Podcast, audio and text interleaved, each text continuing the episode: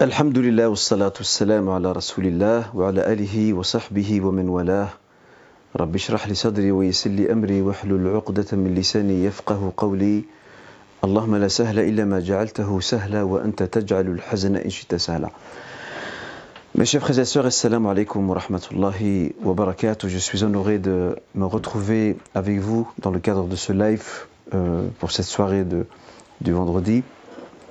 Selon notre habitude et selon notre rendez-vous hebdomadaire. Toutefois, le live d'aujourd'hui sera quelque peu particulier, si pas spécial. Parce que, contrairement à nos habitudes, qui nous dictaient de débuter ce live par un rappel, par une question du jour ou de la soirée, avant euh, d'enchaîner sur nos questions, le live d'aujourd'hui, Inch'Allah je vais me permettre de partager avec vous une annonce qui est pour moi, Inch'Allah, importante, qui, je l'espère en tout cas, sera réjouissante.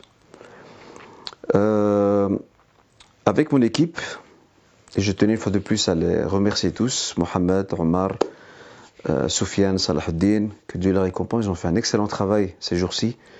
Ils ont travaillé à l'arrache-pied pour euh, organiser toute la communication autour de cette nouvelle, cette annonce que je vais partager avec vous dans quelques secondes, Inch'Allah. Et vous avez, aussi, été très nombreux, très nombreuses à, réagir, à interagir aussi avec euh, cette fameuse petite devinette euh, à travers laquelle j'avais partagé une page euh, et j'ai tenté de brouiller quelque peu les pistes de manière à ce que celui ou celle qui lirait cette page n'arriverait pas directement au but recherché qui était le mien. Donc il fallait un peu brouiller les pistes et je pense que ça a marché au vu des commentaires. Alors d'abord, dans un premier temps, je tiens à dire, Inch'Allah, euh, ce sur quoi on sera tous d'accord, c'est qu'effectivement, il s'agit d'un livre. Donc je vous annonce, Inch'Allah, l'apparition euh, de mon nouvel ouvrage, mon troisième ouvrage, Inch'Allah. Ce ne sera pas un livre consacré à l'histoire de l'Empire ottoman, comme euh, l'a suggéré ou l'ont suggéré certains frères, certaines sœurs dans leurs commentaires en se référant à ce passage historique que j'ai évoqué dans le livre, et à partir duquel j'ai voulu illustrer la générosité et le sens de l'humanité que les musulmans ont toujours eu à travers l'histoire. Et là-dessus, l'Occident, l'Europe, le monde n'a rien à nous apprendre. Euh, c'était pour cela que j'avais cité ce passage-là, mais en même temps, c'était voulu, comme je le disais, une manière de brouiller un peu les pistes. Euh, alors, la bonne nouvelle, mes chers frères et sœurs, c'est que Allah Azzawajal m'a permis depuis 2018 de travailler sur un nouveau projet d'écriture pour lequel euh, j'ai mis tout mon temps, mon énergie, ma force et qui, alhamdulillah, euh, a enfin abouti. Le livre sera là, Inch'Allah, dans, vraiment dans une dizaine de jours, Inch'Allah, si tout va bien. À partir du 25 mars, il sera enfin disponible euh, sur le marché. Cet ouvrage, mes chers frères et sœurs, j'en ai parlé à maintes reprises dans beaucoup de mes, lives, beaucoup de mes interventions, euh, parfois même dans certains de mes écrits ou de mes posts, essentiellement euh, sur ma page Facebook. Le livre, mes chers frères et sœurs, dont je vous annonce la sortie, s'intitulera La zakat, finalité, prescription, perspective et futur. Ça, c'est mon nouvel ouvrage, Inch'Allah Ta'ala. Euh, c'est un ouvrage pour moi très important. Pourquoi? Parce que il se consacre euh, à ce pilier fondamental de l'islam qui est la zakat. Un pilier méconnu, un pilier souvent oublié par nombre d'entre nous. Et d'ailleurs, euh, il n'est pas étonnant que quelquefois certains frères, certaines sœurs, et aussi de par euh, les différents entretiens que j'ai menés lorsque je rédigeais cet ouvrage, il y a euh, un segment de la communauté qui, qui peut, euh, qui, à qui il arrive de, pardon, de, confondre entre la zakat et la sadaqa qui est l'aumône spontané. J'ai pu également remarquer que certains, certaines, alors bon, ce n'est pas un reproche, là je parle de, faits, de constats. Euh, certains, certaines aussi confondu, ou confondent encore peut-être, entre les zakat et les impôts que l'on donne à l'État. Mais loin s'en faut, il y a une très grande différence entre les deux. Cet ouvrage, mes chers frères et sœurs, je ne voudrais pas spolier tout ce qu'il y a dedans, je ne voudrais pas anticiper euh, les différentes thématiques, mais je l'ai voulu une étude très détaillée. Une étude très détaillée, c'est pour cette raison que ce livre est quelque peu volumineux, il fait 456 euh, pages, euh, dans lequel de nombreuses thématiques y sont abordées, entre autres l'histoire de l'institution de la zakat, comment la zakat était organisée, euh, collectée, distribuée à l'époque du prophète et à l'époque des bien guidés. J'ai retracé vraiment l'histoire, la genèse historique de l'institution de la zakat.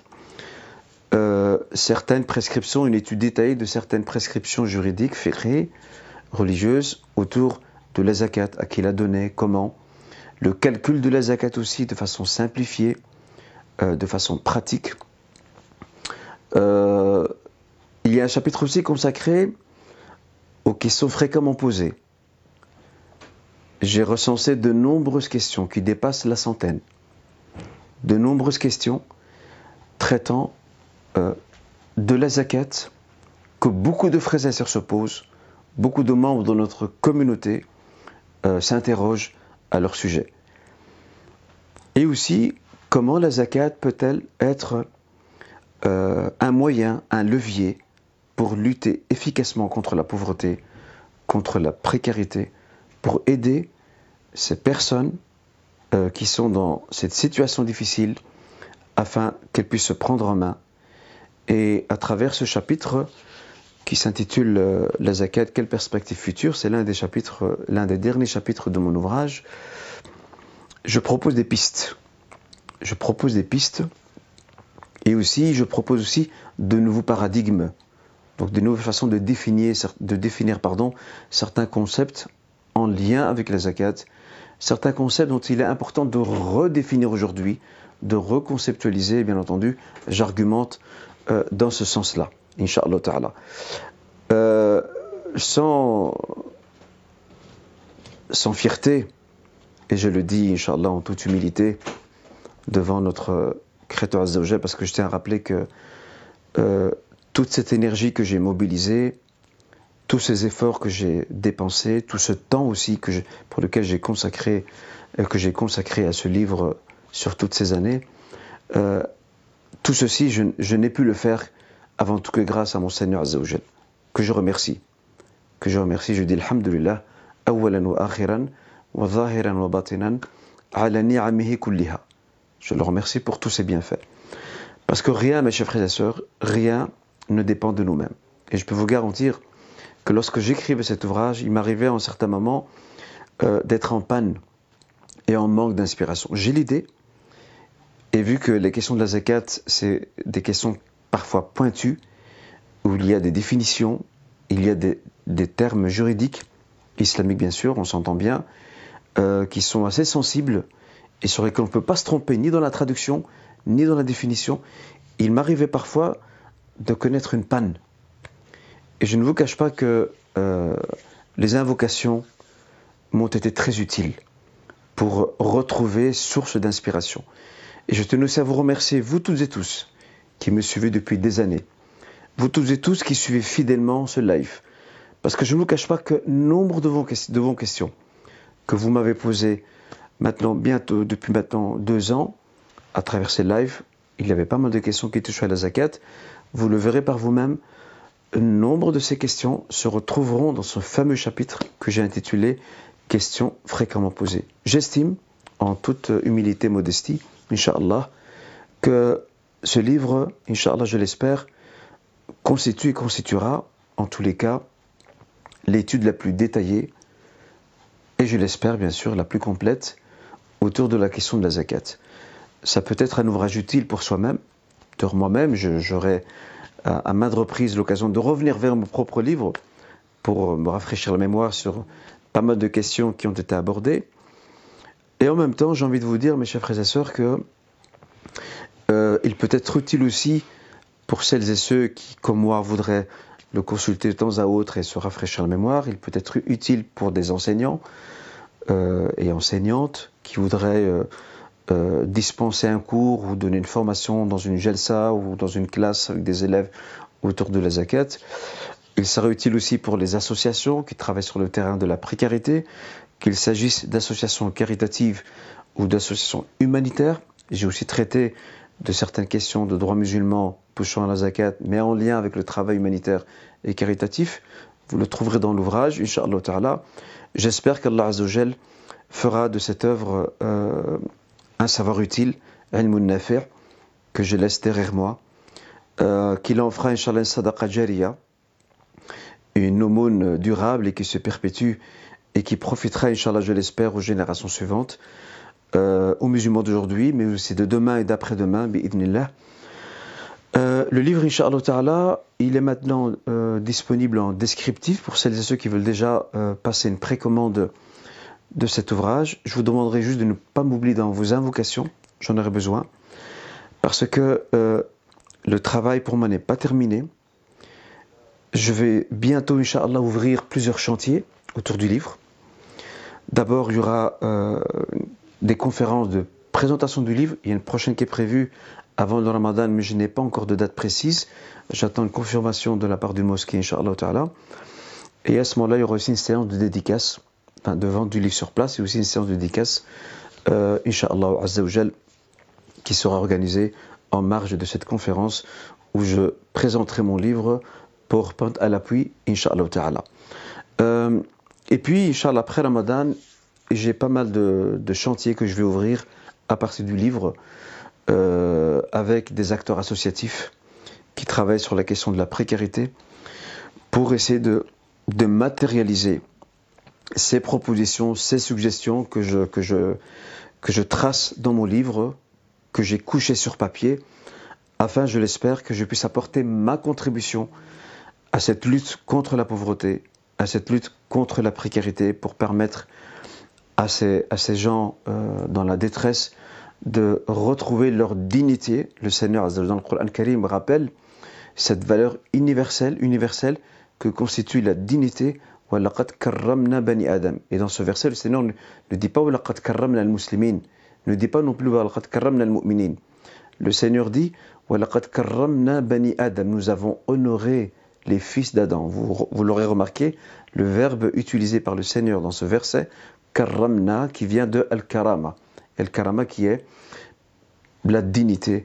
Et c'est un peu aussi euh, mettre euh, en relief ces, fameuses finalités de, la zakat qui ne doit plus, j'espère en tout cas partie de ce livre, qui ne doit plus se résumer à donner quelques sous dans la main d'une personne qui est dans le besoin, mais qui doit pouvoir aider ces personnes à sortir de leur situation, à devenir des gens qui ont non seulement gagné leur dignité, mais qui participent à la richesse de la société et qui demain, à leur tour, donneront aussi la zakat à d'autres qui seront dans le besoin. Et ainsi, de fil en aiguille, euh, nous créons une chaîne vertueuse qui permet à un nombre de personnes de sortir de cette situation de détresse, de désolation, surtout que celle-ci s'est davantage aggravée avec le Covid.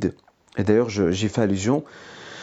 Euh, il y a certains chapitres de mon livre sur lesquels je suis revenu en plein Covid pour euh, y mettre quelque peu l'accent et réactualiser quelques données. Vous trouverez ça, Inch'Allah, dans le livre. En tout cas, barakallahu fikum à vous toutes et tous pour votre confiance, pour votre soutien. Sachez que durant euh, ces années durant lesquelles j'écrivais cet ouvrage, j'ai reçu beaucoup de mails, j'ai reçu des encouragements. Je commence d'abord par ma famille, par mes proches bien sûr, mais aussi par nombre d'entre vous qui, m'écrivaient, qui me soutenaient, euh, des frères, des sœurs aussi que j'ai croisés, qui, également ont fait des invocations et, m'ont souhaité réussite, Inch'Allah, et succès, et je leur dois aussi ça. Je leur dois aussi cette reconnaissance. Et je pense que l'attitude du croyant, c'est d'être reconnaissant. Certes, envers son, Seigneur, euh, à qui appartient tout, tout bienfait et toute réussite, mais aussi euh, à nos frères et sœurs et à toutes celles et ceux qui nous entourent, en commençant bien sûr par nos proches. Le prophète me disait euh, celui qui ne remercie pas les gens ne remercie pas Dieu quelque part. Donc on doit remercier les gens parce que remercier les gens fait partie des remerciements que nous dédions à notre Seigneur en tout cas, ne m'oubliez pas dans vos invocations parce que c'est vrai que le, travail a été, surtout ces derniers mois, je n'étais pas très présent sur ma page Facebook. Je tenais une fois de plus à m'excuser auprès de nombre de mes frères et sœurs qui m'ont laissé beaucoup de messages euh, en commentaire ou encore en message privé. Je n'ai pas pu donner suite parce que ces derniers mois, ces dernières semaines, j'ai euh, consacré tous mes efforts, toute mon énergie euh, sur mon ouvrage parce que je voulais absolument le terminer avant Ramadan. Alhamdulillah, Allah m'a permis de tenir ce challenge, de relever ce défi et de l'atteindre par sa grâce. Et, euh, je, tenais une fois de plus à remercier le Très-Haut pour euh, cet immense bienfait qu'il m'a accordé.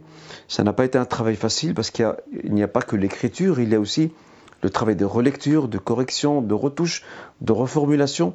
Mais tout ça, Inch'Allah, je l'expliquerai lorsque euh, je consacrerai une conférence de présentation. Il n'y aura pas qu'une seule, bien sûr, il y aura d'autres.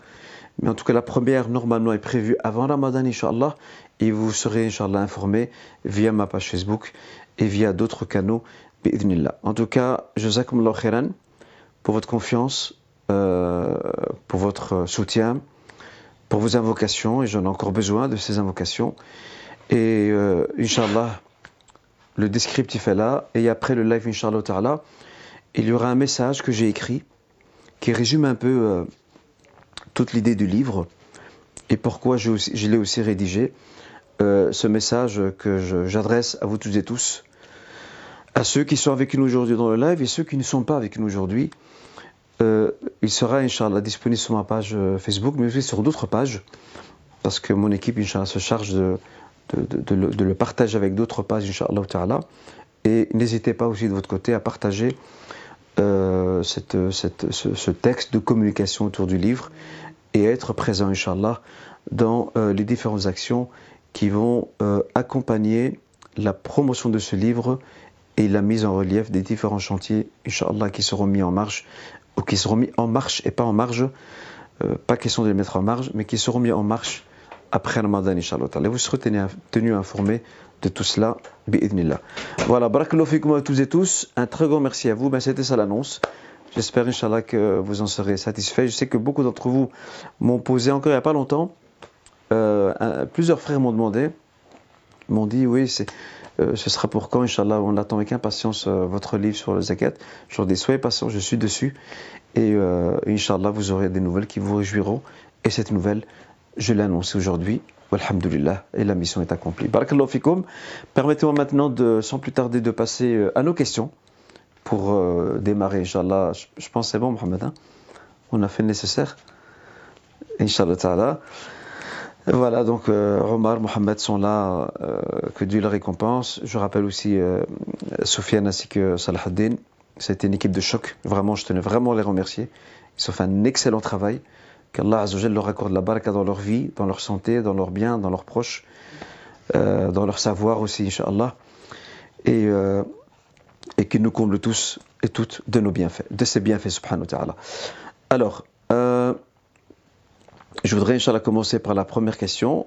Comme d'habitude, trois questions, puis on marquera un petit temps d'arrêt avant d'enchaîner la suite de celle-ci, Inch'Allah. quelle est la loi musulmane concernant un couple qui se marie selon la Fatiha? Mais qui ne transcrit pas euh, ou ne déclare pas ce mariage sur le plan civil, est-ce qu'on applique le même principe que pour le, couple qui divorce tout en restant unis par la loi religieuse? Bien, déjà, moi je dirais à ce frère ou à cette sœur, Baraklofi, qui pose la question, il y a déjà un problème de fond dans cette façon d'agir, et j'en ai parlé lors d'un live précédent. Euh, j'avais expliqué que le mariage religieux islamique devait absolument être acté civilement. Parce que, hélas, le mariage, religieux accompli seul, sans un document civil qui l'accompagne, qui, lui apporte une forme de couverture, une forme de protection, et surtout pour la femme, plus que pour l'homme, ces mariages qui se font de manière orale ont donné lieu à de nombreuses dérives et de nombreux abus. Et je sais de quoi je parle. Je sais de quoi je parle parce que j'ai entendu maintes histoires. Euh, quand je travaillais à l'époque à la grande mosquée, j'ai intervenu à l'époque, où je, ne fais plus malheureusement les médiations, mais à l'époque où je faisais les médiations, j'ai eu, eu, à intervenir dans pas mal de situations. Et je vous dirais même que le plus dramatique, c'est quand, et moi ça me faisait mal au cœur, c'est quand je voyais des sœurs arriver des sœurs enceintes abandonnées par leur mari. Elles n'ont plus aucun contact avec lui. Euh, il a changé de numéro, il a disparu de la nature. Et quand je demande à la sœur euh, qui vous a marié, c'est un imam. Qui est cet imam Je ne le connais pas. Avez-vous un contact pour qu'on puisse voir un peu ce qui se passe avec lui? Lui aussi, il a disparu dans la nature. Et là, je tiens à insister euh, absolument quant à la nécessité d'acter civilement. Après, bien sûr, je l'expliquais dans un live, je, ne vais pas revenir en détail sur cet aspect. J'explique que les règles du divorce islamique euh, sont évidentes et pour ce faire, il faut une personne religieuse référente qui puisse euh, vous accompagner le couple dans le cas où ce couple décide de divorcer. Et là, je parle bien du divorce islamique religieux. Je ne parle pas de divorce civil qui, lui, a ses procédures qui lui sont propres. Et je recommande une fois de plus pour les frères et les sœurs concernés de se tourner vers un médiateur euh, religieux, social, euh, qui est le professeur Youssef Nouali, qui, euh, qui propose une permanence dans, dans, certaines associations. Vous pouvez trouver d'ailleurs sur la page Facebook de, de l'association Riyad Éternel ainsi que les jeunes, la mosquée Amel. Donc il y, a une, certaine permanence qui est, qui est proposée, bien sûr sur rendez-vous. Et le professeur Nouadil, c'est quelqu'un de compétent qui pourra certainement éclairer ces couples euh, qui cherchent la paix, qui cherchent l'issue aux problèmes qui les déchirent et qui les animent, Inch'Allah Ta'ala. Donc tout simplement, je rappelle le principe, c'est qu'un mariage islamique doit être absolument acté civilement pour le protéger. Et l'acte civil ne date pas du XXe siècle, il ne date pas du XXIe siècle. Je l'expliquais dans un live précédent. Le fait d'acter avec des documents à l'appui, ça a toujours existé dans l'histoire de l'islam. Et j'avais expliqué euh, précédemment que l'école malikite euh, est l'école juridique qui a produit le plus de jurisprudence juridique, dans jurisprudence, pardon, de jurisprudence autour de la question de la notification des actes de mariage, des actes notariaux, des actes de divorce, etc. C'est l'école, je ne dis pas que les autres écoles n'ont pas produit de, de littérature religieuse, juridique dans ce sens-là, mais s'il y a une école sur les quatre, et je dis ça sans esprit partisan bien sûr, s'il y a une école sur les quatre qui a le plus produit dans ce domaine-là, qui en a fait même une discipline religieuse à part entière dans le droit musulman, c'est l'école malikite. Et on trouve que les juristes ont été très sévères là-dessus, dans la mesure où ils demandaient qu'il faut que ce soit un acte établi auprès d'un juge musulman. Aujourd'hui, c'est un peu changé dans les pays musulmans, euh, d'obéissance malikite, où c'est, pas auprès du juge, mais c'est auprès du notaire, ce qu'on appelle l'urdul, c'est lui qui, notifie ça. Dans les temps passés, c'était le juge al-qadi qui notifiait cela et qui donnait euh, un tampon et une empreinte légale à ce mariage. Demain, il y a le moindre problème, l'épouse peut revenir vers le juge et trouver une solution avec lui au conflit qu'il oppose à son mari ou vice-versa. Voilà par rapport à cette question. Euh, la deuxième question. Je souhaiterais savoir si la médecine parallèle, comme l'acupuncture d'origine chinoise ou la, euh, ou la méditation d'origine bouddhiste avec son accompagné, ou encore certaines applications comme la cohérence cardiaque, comment bien respirer, toujours accompagné de son dans le but de diminuer le stress quotidien, euh, euh, pouvons-nous les utiliser? Alors, d'abord, je tiens juste à souligner aux frères ou à la soeur qui posent la question, je ne suis pas un spécialiste de la médecine parallèle et je ne suis pas spécialiste de la médecine tout court. Bon, de mes lectures générales, j'ai des connaissances, alhamdoulilah, mais je ne suis pas expert en matière. Ça, en la matière, ça c'est déjà d'entrée de jeu, je tiens à le souligner. Deuxièmement, il ne fait aucun doute qu'aujourd'hui, il y a un véritable engouement pour ce que l'on appelle la médecine parallèle. La médecine parallèle qui essaie d'allier euh, le bien-être du corps avec le bien-être de l'esprit. Euh, et la médecine prophétique intervient également dans ce domaine-là. D'ailleurs, je me permets aussi de vous annoncer euh, l'apparition prochaine, avant Ramadan, Inch'Allah, de l'ouvrage de l'imam Ibn al-Qayyim, La médecine prophétique. D'ailleurs, j'ai l'honneur d'écrire la préface de ce livre ainsi que notre chère sœur euh, Hanan Afallah, que Dieu la récompense et la préserve. Euh, tous les deux, euh, nous avons rédigé, chacun bien sûr distinctement, une préface à cet ouvrage Médecine prophétique.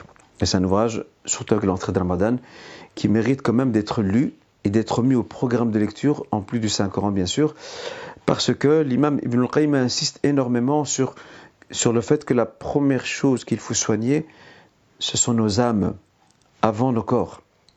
Parce que quelqu'un qui s'intéresse à soigner son corps, mais dont l'âme est malade, son nefs, son ego est malade, par la faiblesse de la foi, par la jalousie, par la haine, par beaucoup d'autres maladies, cette thérapie prophétique et coranique que propose Ibn Qayyim dans son livre n'aura pas un grand impact, en tout cas certainement pas celui que l'auteur euh, souhaiterait voir apparaître et, euh, et, atteindre la personne qui s'appliquerait ou qui s'appliquera dans le suivi de cette thérapie euh, prophétique dont il trace les grandes lignes dans cet ouvrage. Donc cet ouvrage, Inch'Allah, c'est les, les, éditions Hadith qui le publieront et il sera disponible à la fin, de, à la fin du mois de mars, avant Ramadan, si tout va bien.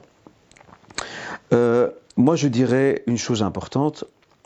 Tout ce qui est médecine parallèle, j'invite autant les praticiens, frères et sœurs qui, sont dans ce domaine, autant les néophytes, comme nous le sommes tous, toutes et tous, à rester très prudents. Malheureusement, il y a beaucoup de frères, beaucoup de sœurs qui, machallah, ont fait des formations dans ce genre de domaine, mais qui très souvent ne se posent jamais la question sur la conformité ou non de certaines pratiques thérapeutiques proposées par ces médecines parallèles, de leur conformité avec notre éthique, avec notre foi, avec nos convictions et avec nos prescriptions religieuses.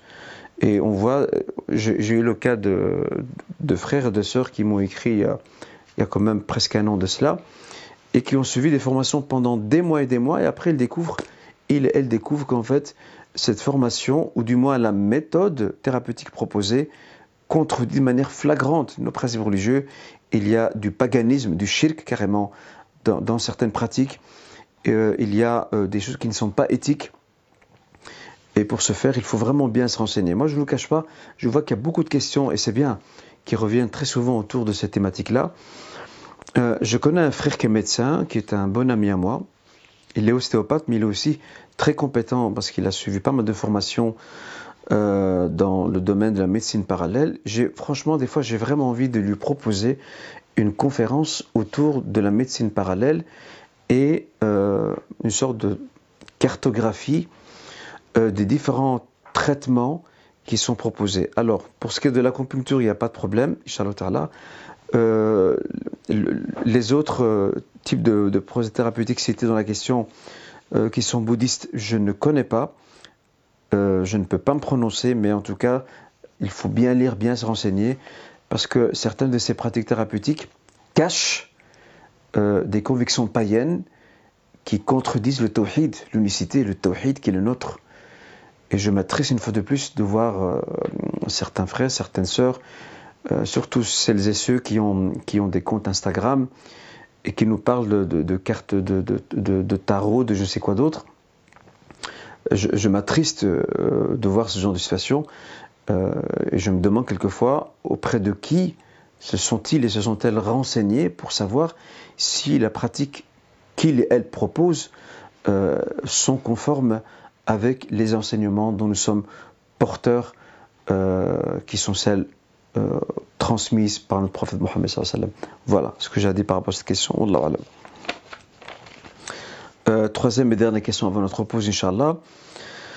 Euh, L'ablution peut-elle être valable tout au long d'une journée? Si les principes sont valables euh, Il faut savoir que les ablutions, bien entendu, demeurent valables toute une journée tant que rien n'est venu contredire ces ablutions. S'il y a euh, un annulatif euh, qui, intervient dans la journée, ben là c'est clair, quelqu'un va aux toilettes, euh, ou il a un gaz ou autre chose, ou alors qu'il a dormi de manière profonde, c'est clair que ce sont des éléments qui annulent les ablutions. Mais si durant toute sa journée il est, pleinement conscient et en, plein souvenir qu'il n'a pas que, que, ces, ablutions n'ont pas été affectées par quoi que ce soit, bien entendu, euh, il garde toujours ses ablutions pour lesquelles il peut accomplir ses prières tout au long de la journée sans aucun problème. J'ai 16 ans et plus tard j'aimerais travailler en tant que steward euh, d'aviation. Mais malheureusement, dans ce métier, on vend de l'alcool. Et on sert de l'alcool aussi. Et j'ai le droit de travailler dans ce domaine tout en demandant à mes collègues de toucher à l'alcool à ma place. Puis-je le faire ou pas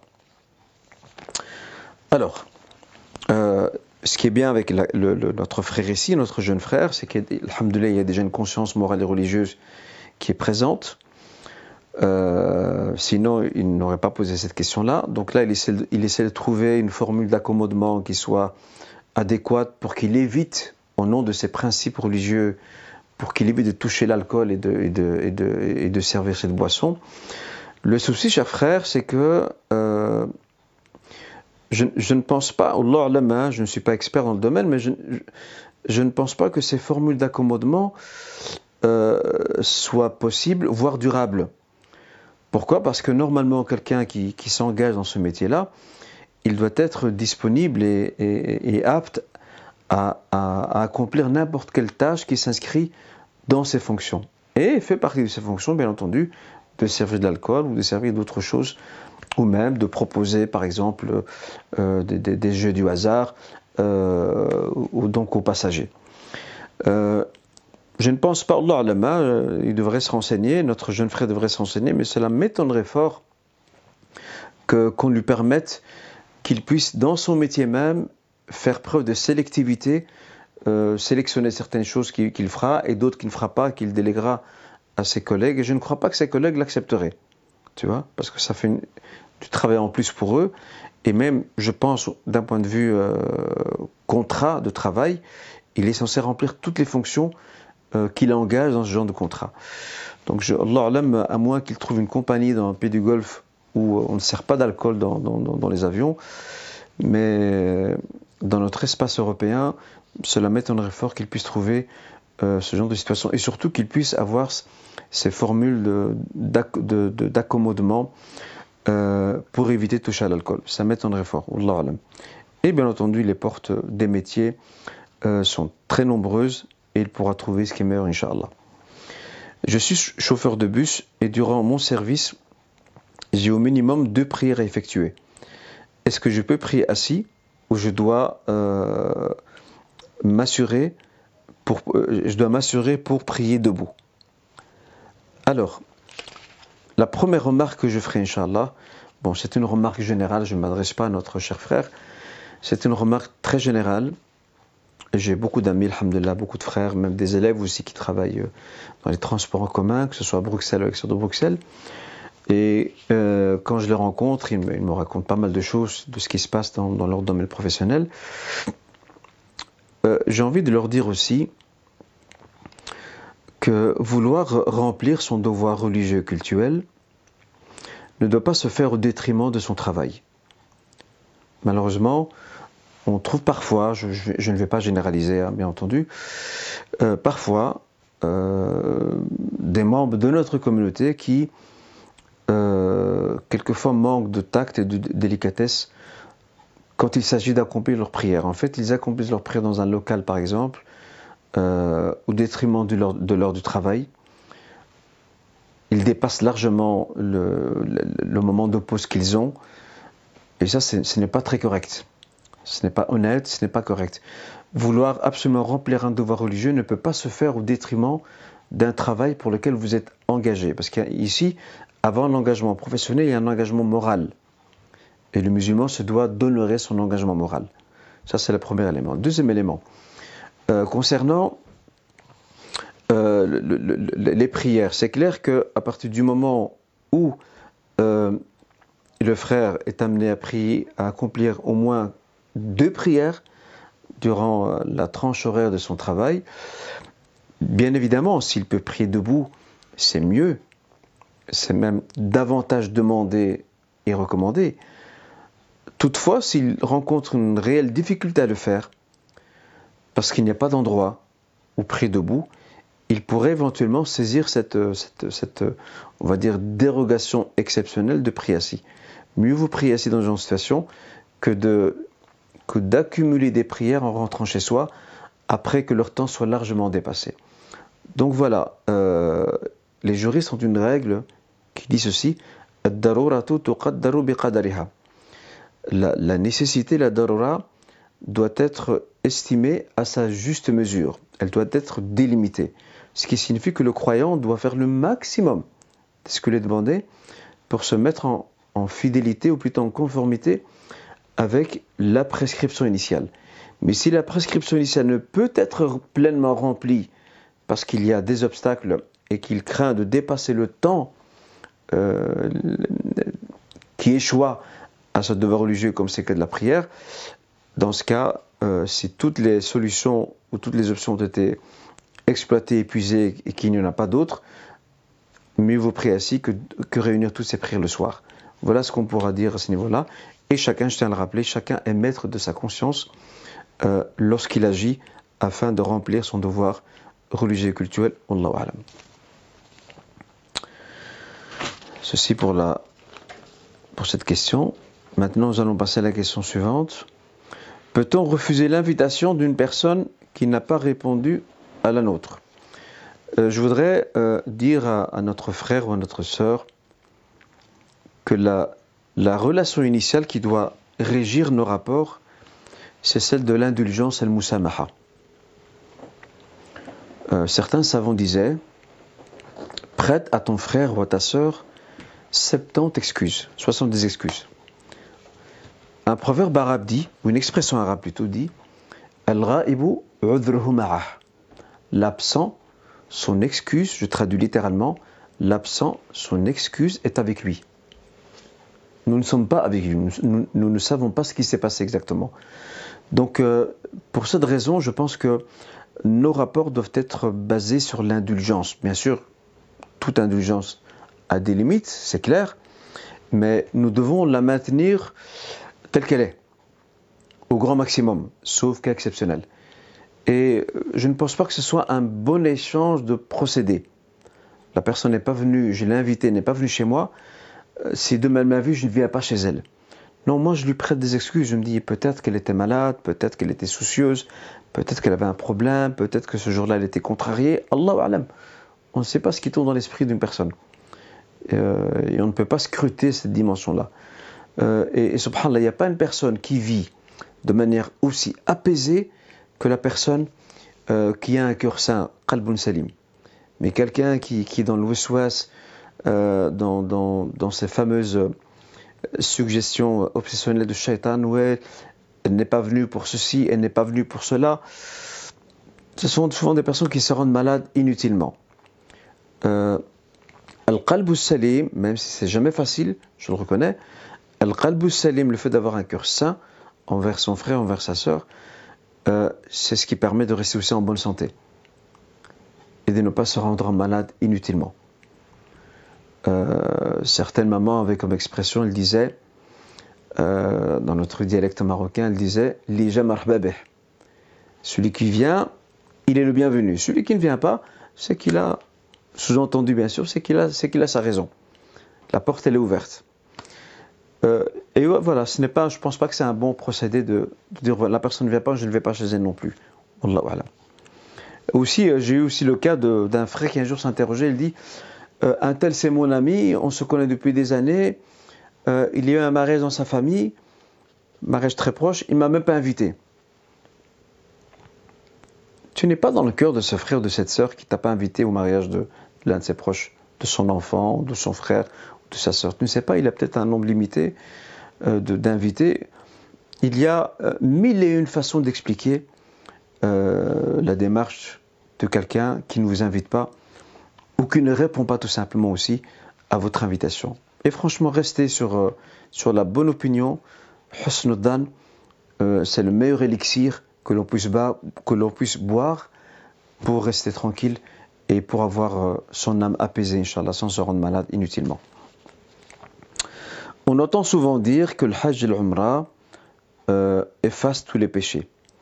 Qu'en est-il réellement au regard du fait que certains grands péchés demandent un repentir sincère et le cas échéant, euh, je n'ai pas noté la suite de la question, mais je sais ce que c'est, euh, un recouvrement, donc le kafara. Alors ici, les, gens de science, Ahlul Ilm, ils ont deux opinions majeures autour de cette question. Euh, la vue majoritaire des savants dit que le pèlerinage au même titre que la Umrah, même s'ils parlent plus du pèlerinage que la euh, ils disent que ces rituels religieux effacent tous les petits péchés, ce qu'on appelle les sara'ir, mais pas les grands. Les grands nécessitent un repentir spécifique. Et ils en veulent pour preuve plusieurs hadiths que l'on retrouve dans le Bukhari et Muslim, entre autres, dans lequel le messager sallam dit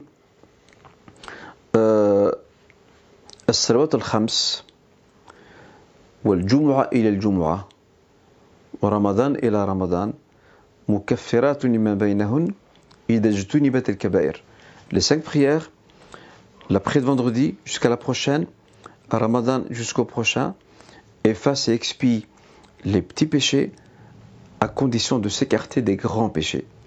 Les savants appartenant à cet avis majoritaire sont partis de ce hadith-là pour expliquer que le pèlerinage ou encore la Umrah n'efface que les petits péchés et pas les grands. Les grands étant gravissimes méritent euh, un repentir sincère. D'autres euh, gens de science, eux, sont de l'avis contraire eux partent du sens littéral de certains hadiths prophétiques, dans lequel le messager nous apprend que celui, comme par exemple le hadith rapporté par Ahmed Edo, dans lequel le, prophète sallam dit Men hajja wa lam yarfuth wa lam yafsuq raja'a. Celui qui a accompli le pèlerinage sans commettre d'obscénité, sans se prêter à la turpitude, il reviendra euh, auprès des siens comme le jour où sa mère l'a mis au monde. Eux, ils de la généralité. En fait, ils prennent le sens littéral de ce hadith. Le prophète a dit, n'a pas précisé. Et vu qu'il n'a pas précisé, on considère que tous les péchés, quels qu'ils soient, euh, sont effacés. Je voudrais quand même ajouter une précision. Une personne qui va faire le hajj et qui n'a peut-être pas spécifié un repentir pour, euh, dans les règles de l'art, pour un grand péché, mais qui part quand même avec un regret de ces grands péchés commis. Inch'Allah, elle peut, elle, elle fera partie de ces personnes qui verront leur péché, effacé. Pourquoi? Parce que le messager, dans un autre rapporté par Ahmed, le messager dit Le regret profond fait office de repentir. Autrement dit, le simple fait d'avoir déjà un regret profond de ce que nous avons fait, même si nous n'avons pas encore entamé les autres étapes de, demander pardon à Dieu dans nos prières, de multiplier les bonnes œuvres pour effacer ce qu'on a fait. là, je, parle vraiment du cas où la faute, c'est entre moi et Dieu. Je ne parle pas d'une faute que j'ai commise envers euh, une tierce personne. Je vais venir maintenant. Donc, dans ce cas-là, euh, selon l'avis de ces savants-là, à partir du moment où la personne a un regret, même si elle n'a pas encore entamé les autres étapes euh, du repentir nécessaire, et qu'elle part faire le hajj, elle peut espérer qu'Allah lui accorde son pardon complet et, la purifie de, euh, de toutes ses fautes, grandes soient-elles ou petites. J'en viens à un dernier point.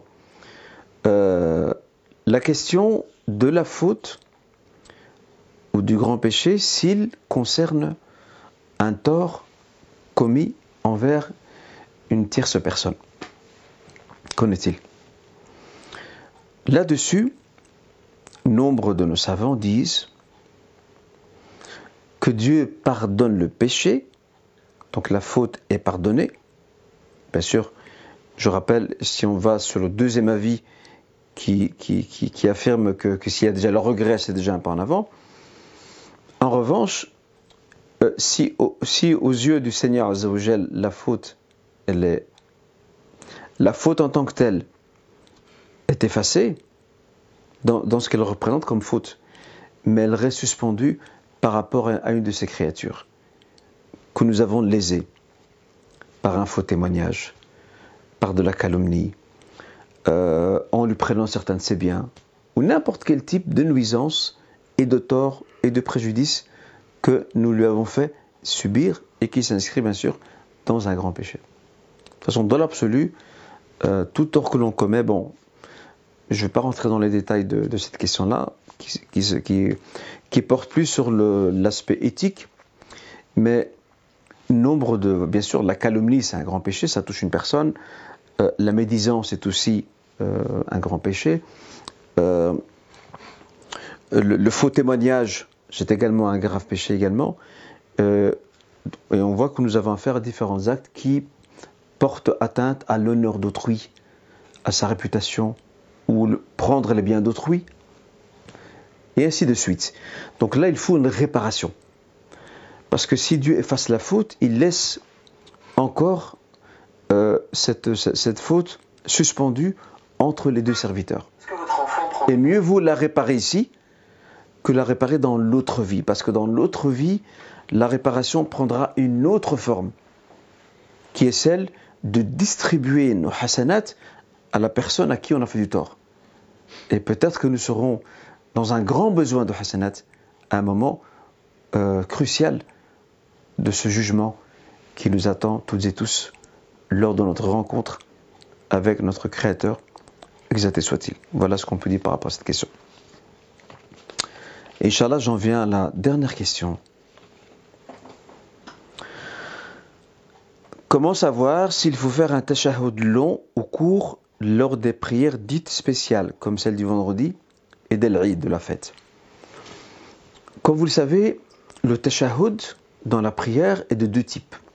Il y a un tashahhud court et il y a un tashahhud long. Généralement, lorsqu'on parle du tashahhud long, c'est le tashahhud qui s'accompagne de ce qu'on appelle la prière abrahamique, salawat al-ibrahimiyya. Allahumma salli ala Muhammad wa ala Muhammad kama ala Ibrahim wa ala Ibrahim jusqu'à la fin de l'invocation qui comporte plusieurs, formules, toutes euh, authentiques et enseignées par le professeur sallam et transmises par des compagnons différents. Pour la prière, pour une prière euh, composée de plusieurs rak'ah, il est évident que lorsqu'on se réfère à la conduite prophétique, le messager sallam avait pour habitude euh, de procéder au tashahhud court après les deux premières rak'ah, qu'il s'agisse de Dhuhr, de l'Asr, de l'Maghrib ou de l'Aisha, au tashahhud court. Et euh, dans le dernier tashahhud, avant les salutations, avant le taslim, il faisait le tashahhud long. D'accord? Ça, c'est la pratique prophétique. D'accord? L'amal nabawi la pratique prophétique dans la prière. Pour ce qui est d'une prière courte, comme euh, par exemple, comme euh, al-fajr aussi, qui ne comporte que deux rak'ah, euh, comme la prière de l'Eid, deux rak'ah également, comme la prière du vendredi, deux rak'ah, il est évident que vu que nous avons affaire à un seul tashahhud qui précède les salutations, nous complétons notre, notre tashahhud, ou plutôt nous optons pour le tashahhud long, parce qu'il précède les salutations. Voilà la réponse à cette question-là. Bien, évidemment, les, juristes musulmans étaient quelque peu controversés sur le statut de la prononciation, de la formulation de ce que l'on appelle euh, As-Salat al-Ibrahimiyya, les prières abrahamiques ou les salutations abrahamiques euh, à la fin des prières ou lors du dernier tashahhud. Pour certains savants, comme c'est le cas euh, pour les deux écoles Hanbalites et Shafarites, ils disent que c'est un pilier de la prière. Ce qui signifie que si une personne ne récite pas la, prière abrahamique, c'est comme si sa prière n'était pas valide. Euh, d'autres savants, et c'est le cas de l'école malikite et hanafite, et cet avis semble, Inch'Allah, le plus juste, ils disent que cela relève d'une sunna recommandée. Quoi qu'il en soit, ce qui est certain, c'est que le prophète sallam, euh, dont ces paroles ont prêté euh, à divergence et interprétation, euh, comme je l'indiquais, les écoles se sont divergées dans leur lecture interprétative de ces hadiths-là. Mais ce qui est certain, c'est que le prophète non seulement l'a pratiqué lui-même, de manière assidue, et il a incité ses compagnons à en faire de même. Donc il faut absolument veiller à, euh, formuler ces salutations abrahamiques à la fin du tashahhud avant de saluer Inch'Allah. C'est le plus prudent et ça nous permet de nous inscrire dans cette sunna prophétique euh, qu'il a enseignée à ses compagnons. Wallahu. Voici donc, mes chers frères nous avons terminé notre live. Je tenais à vous remercier, vous tous et tous, pour votre suivi attentif, euh, pour vos questions très enrichissantes. Et je rappelle une fois de plus qu'un descriptif a été publié par, euh, par les membres de mon équipe sur ma page même et partagé aussi sur d'autres pages et qui donne aussi accès un lien où vous pouvez dès maintenant faire euh, une précommande du livre. le livre, je le rappelle, sera Inch'Allah ici à Bruxelles le 25 mars, donc n'hésitez pas et qu'Allah vous récompense toutes et tous pour vos invocations et votre soutien. Et je vous dis, Inch'Allah, à très bientôt. Et avant ça, euh, notre frère Omar, qui fait partie de l'équipe, va publier, Inch'Allah, euh, après ce live, il va publier sur ma page Facebook un texte de communication qui est une petite synthèse présentative de, de, mon ouvrage, Inch'Allah. Barakallahu fikum à tous et tous. N'hésitez pas aussi à partager autour de vous. Et je vous donne rendez-vous pour les autres actions, Inch'Allah, qui vont euh, arriver très bientôt autour de cet ouvrage et les différents chantiers que j'ouvrirai après Ramadan, Inch'Allah. Jazakum khairan, que Dieu vous bénisse tous et que nous soyons à la hauteur des ambitions que nous sommes fixées à travers ce livre et à travers différentes actions euh, que nous projetons, Inch'Allah. Ne nous oubliez pas dans vos invocations et qu'Allah vous préserve. Wassalamu alaikum wa rahmatullah.